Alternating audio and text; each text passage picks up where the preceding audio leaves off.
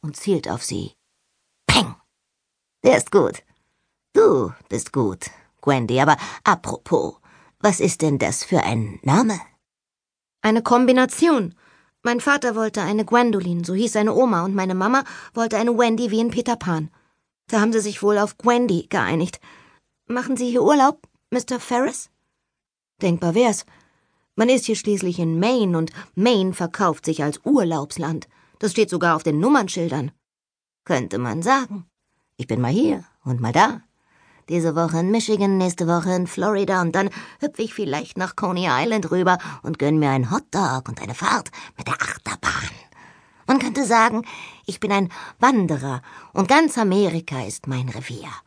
Manche Leute behalte ich im Auge und sehe hin und wieder nach ihnen. Klonk! macht der Schläger auf dem Sportfeld hinter dem Spielplatz und Beifall brandet auf. Es war nett, Ihre Bekanntschaft zu machen, Mr. Ferris, aber ich muss dann wirklich wieder. Bleib noch ein bisschen. Du gehörst nämlich zu den Leuten, die ich in letzter Zeit im Auge behalten habe. Das könnte unheilvoll klingen und ein bisschen tut es das auch, aber vom abebbenden Lachen lächelt er noch. Er hat lebhafte Augen, und wenn er ein böser Mann ist, ist ihm das nicht anzumerken. Aber das macht einen guten, bösen Mann wahrscheinlich auch aus, sagt sie sich. Komm mal rüber, ich geb dir ne Birne. Was dich angeht, hab ich eine Theorie, Miss Wendy Peterson, die auf genauer Beobachtung beruht, wie sich das für alle guten Theorien gehört. Möchtest du sie hören? Von mir aus? Man könnte sagen, dass du ein bisschen zur Pummeligkeit neigst. Vielleicht sieht er, wie sie sich da verspannt. Jedenfalls hebt er eine Hand und schüttelt den Kopf, als wollte er sagen, sachte, nur die Ruhe. Vielleicht hältst du dich ja sogar für richtig dick. In diesem unseren Land haben Mädchen und Frauen ja die verrücktesten Vorstellungen davon, wie sie aussehen sollen. Die Mädchen, weißt du, was ich mit den Mädchen meine? Na klar. Zeitungen, Fernsehen, Time und Newsweek. Ganz genau. Also. Die Medien sagen, Mädchen, Frauen in dieser schönen neuen Welt der Gleichheit könnt ihr alles sein, was ihr wollt, solange ihr noch eure Zehen seht, wenn ihr aufrecht steht. Er hat mich wirklich beobachtet, denkt Gwendy. Denn das mache ich jeden Tag, wenn ich oben angekommen bin. Sie wird rot. Sie kann es nicht ändern, aber das Erröten ist rein äußerlich. Innerlich regt sich so etwas wie Trotz. Deswegen hat sie ja überhaupt erst mit dem Treppenlaufen angefangen. Naja, und wegen Frankie Stone. Meine Theorie ist, jemand hat dich wegen deinem Gewicht gepiesagt oder wegen deinem Aussehen oder wegen beidem und das hattest du einfach satt, hab ich recht. Womöglich nicht ganz ins Schwarze, aber doch die Zielscheibe getroffen. Vielleicht liegt es daran, dass er ein Fremder ist. Jedenfalls kann sie ihm etwas sagen, was sie nicht einmal ihren Eltern anvertraut hat. Vielleicht liegt es auch an seinen blauen Augen, die neugierig und interessiert sind, aber nichts Bösartiges an sich haben, oder Zumindest kann sie das nicht erkennen. In der Schule gibt es einen Jungen, Frankie Stone. Der nennt mich immer Mugel, also wie halb Mensch, halb Kugel. Ich weiß. Genau. Frankie ist ein Kotzbrocken. Sie überlegt, ob sie dem Mann erzählen soll, wie Frankie immer über den Spielplatz stolziert ist und skandiert hat, ich bin Frankie Schänder mit dem Dauerständer, entscheidet sich aber dagegen.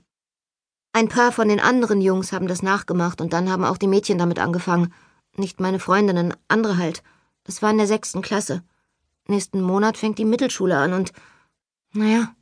Und du wolltest nicht, dass dich speziell dieser Spitzname dorthin begleitet, sagt Mr. Richard Ferris. Verstehe. Immerhin wächst du ja auch noch. Er mustert sie von Kopf bis Fuß, aber nicht so, dass sie es unheimlich fände, eher wissenschaftlich. Ich könnte mir denken, dass du am Ende 1,75 bis 1,80 Meter groß wirst. Ganz schön groß für ein Mädchen. Hat schon angefangen, sagt Wendy. Aber so lange will ich nicht warten. Alles ziemlich so, wie ich's mir gedacht habe, sagt Ferris. Kurzer Prozess. Nicht lange fackeln ran ans Problem. Ein Mädchen schneller Entschlüsse bewundernswert. Genau deshalb wollte ich deine Bekanntschaft machen. Es war nett mit Ihnen, Mr. Ferris, aber ich muss jetzt wirklich los. Nein, Du musst jetzt bleiben. Er lächelt nicht mehr, sondern guckt streng. Die blauen Augen sind irgendwie grau geworden, der Hut zieht eine schmale Schattenlinie über seine Brauen wie eine Tätowierung. Ich habe da etwas für dich, ein Geschenk, weil du die Auserwählte bist. Von Fremden nehme ich nichts an, sagt Gwendy. Jetzt hat sie doch ein bisschen Angst. Vielleicht ein bisschen mehr als nur ein bisschen. Namen sind nicht kennen, da bin ich deiner Meinung, aber du und ich, wir sind uns nicht fremd. Ich kenne dich und ich weiß, dass ich etwas habe, was für jemand wie dich geschaffen wurde, für jemand, der jung ist und mit beiden Beinen auf dem Boden steht. Ich habe dich gespürt, Gwendy, lange bevor ich dich gesehen habe, und da stehst du nun vor mir. Er rutscht ans Ende der Bank und tätschelt den Platz neben sich. Komm, setz dich her. Gwendy geht zur Bank und fühlt sich wie in einem Traum. Werden Sie, Mr. Ferris, wollen Sie mir was antun? Er lächelt wieder. Dich packen, dich ins Gebüsch schleifen und mich übel an dir vergehen. Er zeigt über den Weg und vielleicht 15 Meter weit hoch. Zwei oder drei Dutzend Kinder im T-Shirt vom Castle Rock Ferienlager spielen auf den Rutschen, Schaukeln und Klettergerüsten und vier Betreuer führen Aufsicht. Ich glaube kaum, dass ich damit durchkäme, du vielleicht. Und außerdem bin ich sexuell nicht an jungen Frauen interessiert. Die interessieren mich prinzipiell nicht, aber wie ich schon gesagt oder zumindest angedeutet habe, bei dir liegt die Sache anders. Und jetzt setz dich. Sie setzt sich. Der Schweiß, der sie bedeckt, ist kalt geworden. Sie hat das Gefühl, dass der Mann jetzt all seinem Schmut zum Trotz versuchen wird, sie zu küssen, und dass die Kinder auf dem Spielplatz und ihre jugendlichen Aufpasser ihm völlig egal sind, aber nichts da. Er greift unter die Bank und zieht einen Segelbeutel hervor, der oben mit einer Kordel zugebunden ist. Er öffnet ihn und holt ein wunderschönes Mahagonikästchen heraus, dessen sattes braunes Holz so aus sich herausfunkelt, dass sie selbst unter der dicken Lackierung ein rotes Schimmern sehen kann. Der Kasten ist vielleicht 40 Zentimeter lang, ungefähr 30 Zentimeter breit und halb so hoch. Sie möchte ihn sofort haben, und das nicht nur, weil er so schön ist. Sie möchte ihn haben, weil er ihr gehört, wie eine innig geliebte Kostbarkeit, die vor so langer Zeit verloren ging, dass sie fast in Vergessenheit geraten ist, sich jetzt aber wieder eingefunden hat. Es ist, als hätte sie in einem anderen Leben, in dem sie eine Prinzessin oder so war, ihr gehört. Was ist das? fragt Gwendy leise. Ein Wunschkasten, sagt er.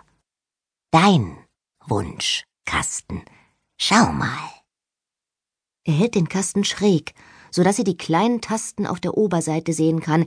Sechs Tasten paarweise in zwei Reihen und an jedem Ende noch eine Einzeltaste. Insgesamt acht. Die Paare sind hellgrün und dunkelgrün, gelb und orange, blau und violett. Die eine Taste am Ende ist rot, die andere ist schwarz.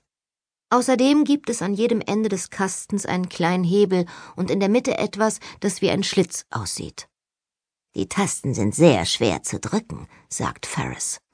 Du musst den Daumen nehmen und richtig festpressen. Und das ist auch gut so, glaub mir. Mit denen möchtest du nämlich ganz bestimmt keinen Fehler machen. Am wenigsten mit der schwarzen. Wendy hat vergessen, dass sie vor dem Mann Angst haben wollte. Der Kasten fasziniert sie, und als er ihn ihr reicht, nimmt sie ihn. Sie hat erwartet, dass er schwer sein würde. Mahagoni ist schließlich ein schweres Holz, und wer weiß, was in dem Kasten drin ist, aber das ist er nicht. Sie könnte ihn auf den Fingerspitzen auf und ab hüpfen lassen. Gwendy fährt mit einem Finger über die glasartige, leicht gewölbte Fläche der Tasten und hat das unbestimmte Gefühl, die Farben würden ihre Haut aufleuchten lassen. Warum? Wofür sind die da?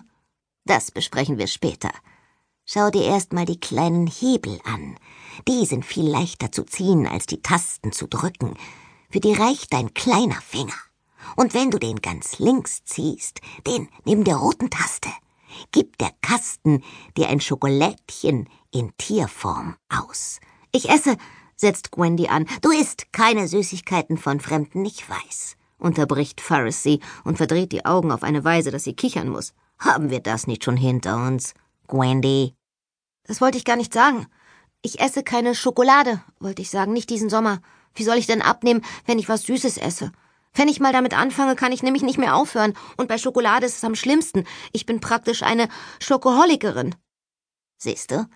Das ist gerade das Schöne an den Schokolädchen aus dem Wunschkasten, sagt Richard Ferris. Die sind zwar klein,